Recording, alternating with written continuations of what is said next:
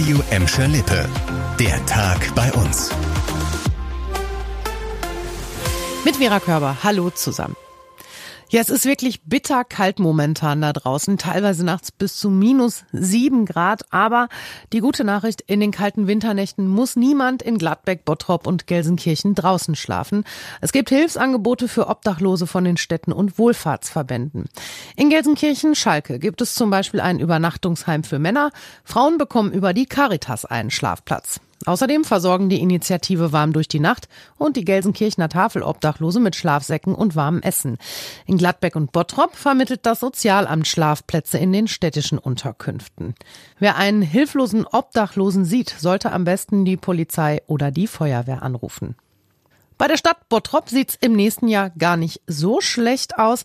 Die Stadt kann im kommenden Jahr nämlich finanziell mit einem kleinen Plus planen. Der Bottroper Rat hat den Haushalt für 2023 beschlossen. Unterm Strich steht ein Überschuss von rund 400.000 Euro. Etwas mehr Geld wird im kommenden Jahr über die Gewerbesteuer reinkommen.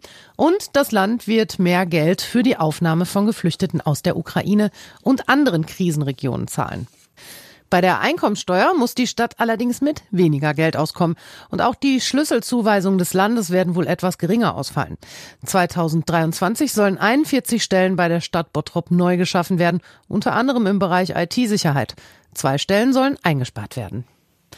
Und das nächste Testspiel für den FC Schalke ist fix. Eine Woche vor dem ersten Pflichtspiel im Januar spielt Schalke gegen Mitaufsteiger Werder Bremen. Anpfiff ist am 14. Januar um 15.30 Uhr in der Feldins Arena.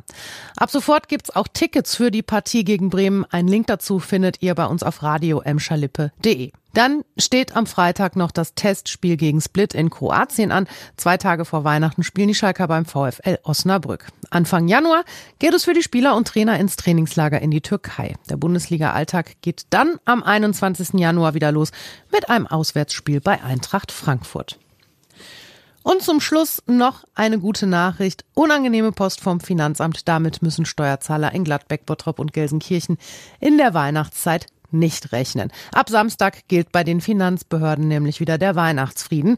Das heißt, es werden keine Bescheide über Vollstreckung oder Betriebsprüfungen verschickt. Bis zum 31. Dezember verzichten die Finanzämter bei uns also auf solche Post. Steuerbescheide, die in diesen Tagen fertig werden, sollten aber ganz normal verschickt werden, damit sich die Erstattungen nicht verzögern.